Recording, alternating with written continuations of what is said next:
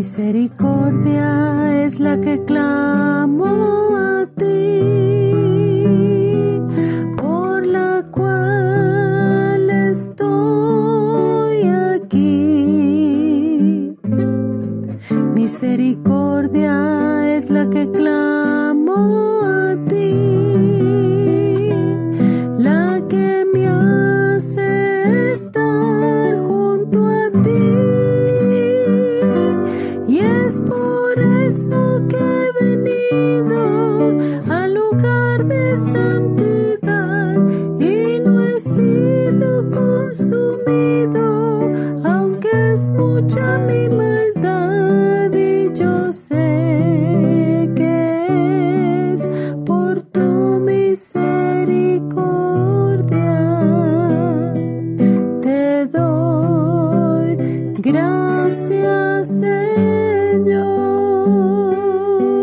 Misericordia es la que clamo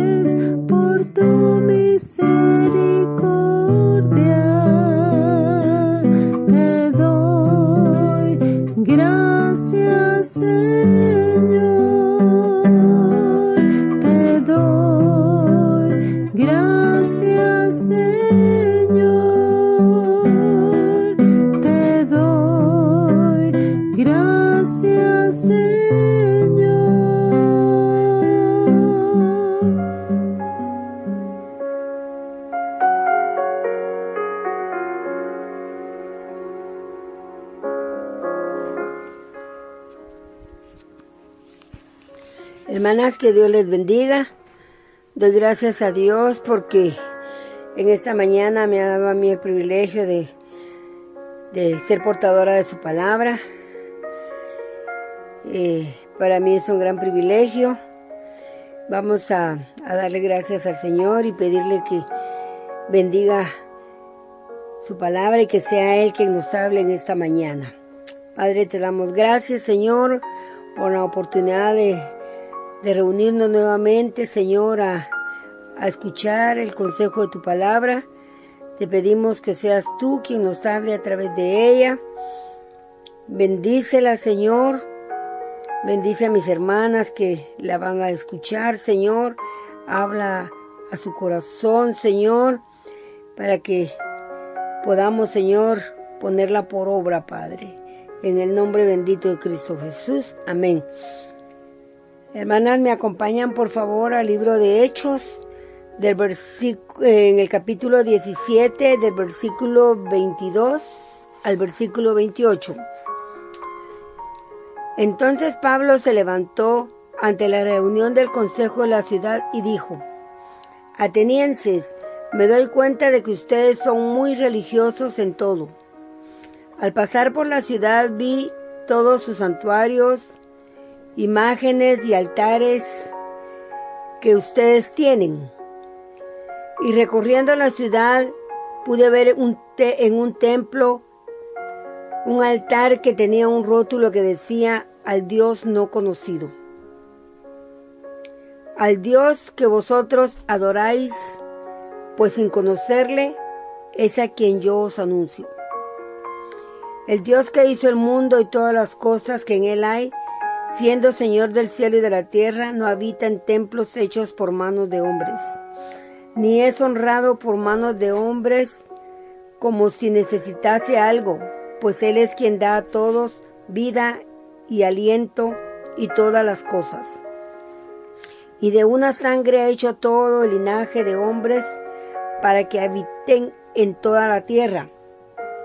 Y les ha prefijado el orden de los tiempos y los límites de su habitación, para que busquen a Dios si en alguna manera palpando pueden hallarle, aunque ciertamente no está lejos de ninguno de nosotros.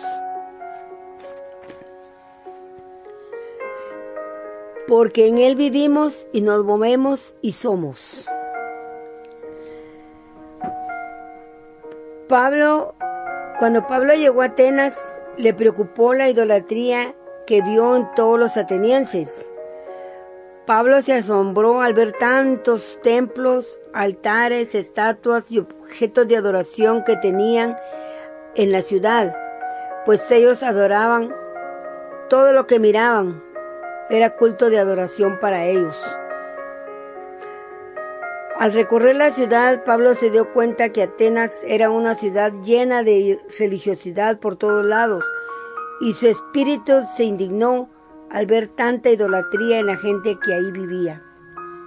Pero al mismo tiempo que se sintió indignado, sintió compasión por ellos y comprendió que necesitaban oír del Dios verdadero para ser salvos. Pablo comprendió que todos estaban condenados a una eternidad sin Cristo por adorar a tantos dioses. Ellos nunca habían oído hablar del Dios verdadero. Así está en este tiempo la humanidad.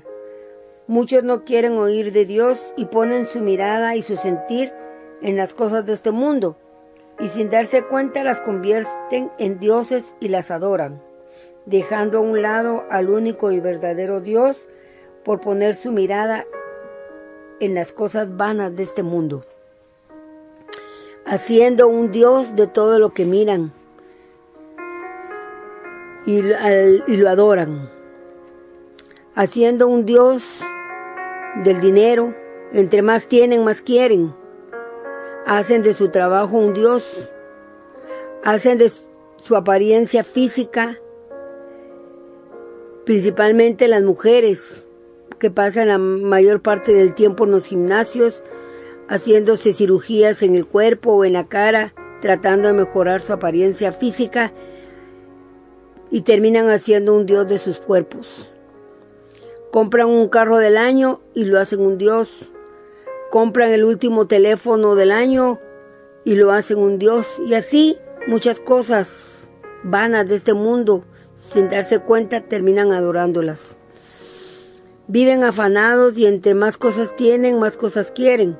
Y así es como se olvidan de buscar de Dios y descuidan su vida espiritual. Cuando Pablo esperaba a Silas y a Timoteo ahí en Atenas, se dirigió a la sinagoga y empezó a hablarles a todos los que se encontraban ahí en el templo. Puesto en pie en medio del templo les dijo, varones atenienses, en todo observo que sois muy religiosos. Al pasar por la ciudad hay un altar que decía al Dios no conocido. No lo conocían y aún así lo adoraban. Ese Dios al que ustedes adoran sin conocerlo es a quien yo les anuncio el día de hoy. Él es el Dios que hizo el mundo y todo lo que en él hay. Siendo el Señor del cielo y de la tierra, Él no vive en templos hechos por los hombres. Él no necesita nada de los seres humanos. Al contrario, los seres humanos necesitamos de Él todo el tiempo, porque Él es el único que nos da la vida, el aire y todo lo que necesitamos. Y el Dios a quien ustedes adoran sin conocerlo, quiere que lo busquen y que lo adoren solamente a Él, porque Él es el único y verdadero Dios. En estos tiempos tan difíciles que estamos viviendo, que ya son los últimos tiempos, Dios está esperando que todo aquel que no le conoce venga a Él. La puerta del arca aún permanece abierta. Que dejen de poner su mirada en las cosas vanas de este mundo, porque eso solo los aleja de Dios, y Él es el único que merece toda nuestra adoración. En Apocalipsis 3, 20 dice, He aquí yo estoy a la puerta y llamo. Si alguno oye mi voz y abre la puerta, entraré a él y cenaré con él y él conmigo. En Isaías 29:13 dice, si me buscan de todo corazón podrán encontrarme. Muchas veces los afanes del día no nos, no nos dejan tiempo para buscar de Dios como Él quiere que lo busquemos. Y decimos, Señor, cuando regrese del trabajo, oro. Cuando termine de hacer estas cosas o aquellas, me pongo a leer tu palabra y oro. Y así se nos pasó el día en cosas que absorben todo nuestro tiempo. Se convierten en un Dios, en el Dios de este mundo. Y así nos vamos alejando más y más de Dios. En Jeremías 15:5 dice, porque separados de mí nada podéis hacer. Debemos reconocer que sin Dios no somos nada. Muchas veces pensamos que Dios necesita de nosotros, que Él necesita nuestra adoración y nuestra alabanza. Qué equivocados estamos. Dios no necesita de nada ni de nadie, tampoco nuestra gratitud, porque su palabra dice segunda de Timoteo, que si nosotros somos infieles, Él permanece fiel. No hagamos ídolos de las cosas que atraen toda nuestra atención y nuestro tiempo, y que nos hacen desviar nuestra mirada de Dios. En Isaías 42.8 dice, Yo Jehová, este es mi nombre, y a otro no no daré mi gloria. Debemos de adorarlo y amarlo solamente a Él. Dios, siendo tan, tan grande y sublime, mora en nuestro corazón y lo único que nos pide es que se lo entreguemos, porque Él quiere venir a morar en Él. En Proverbios 23, 26 dice, Dame, hijo mío, tu corazón y miren tus ojos por mis caminos. Y si Dios habita en nuestro corazón, no necesitamos otros dioses a quienes adorar como cosas materiales. Salmo 73, 25 dice, ¿A quién tengo yo en el cielo sino a ti? Y si estoy contigo no quiero nada más en la tierra. Meditemos por un momento si estamos haciendo las cosas como Él quiere que las hagamos. Pongamos en sus manos todo este afán en el que vivimos y que nos hace poner nuestra mirada en las cosas de este mundo y que sin darnos cuenta se convierten en dioses para nosotros y nos alejan de Dios como Él pide que lo hagamos que lo busquemos cada día, más y más y en todo momento. No debemos de olvidarnos que en Hechos 17, 28 dice, porque en Él vivimos y nos movemos y somos. Aquí está la prueba de que Dios nos, no está lejos de nosotros y que somos dependientes de Él. No seamos como los atenienses que hacían un Dios de cualquier cosa. En Santiago 4.8 dice, Acercaos a Dios y Él se acercará a vosotros. Traigamos a los pies del Señor toda nuestra ansiedad, como dice en primera de Pedro 5.7, echando toda vuestra ansiedad sobre de Él, que Él tiene cuidado de vosotros. Él nos dará lo que necesitamos a su tiempo, a su debido tiempo. No debemos de afanarnos en este, eh, en este tiempo que estamos viviendo por obtener cada vez más y más cosas materiales que, que muchas veces ni siquiera las necesitamos, es nada más por el afán de tenerlas y ponemos todo nuestro empeño por obtenerlas y, eso pues nos aleja de lo de nuestra vida espiritual que debemos de mantener siempre y buscar siempre del Señor. Padre, te damos gracias, Señor, por tu palabra. Gracias porque tú nos hablas a tiempo y fuera de tiempo, Señor. Sabemos que eres tú quien nos ha hablado en esta mañana, Padre.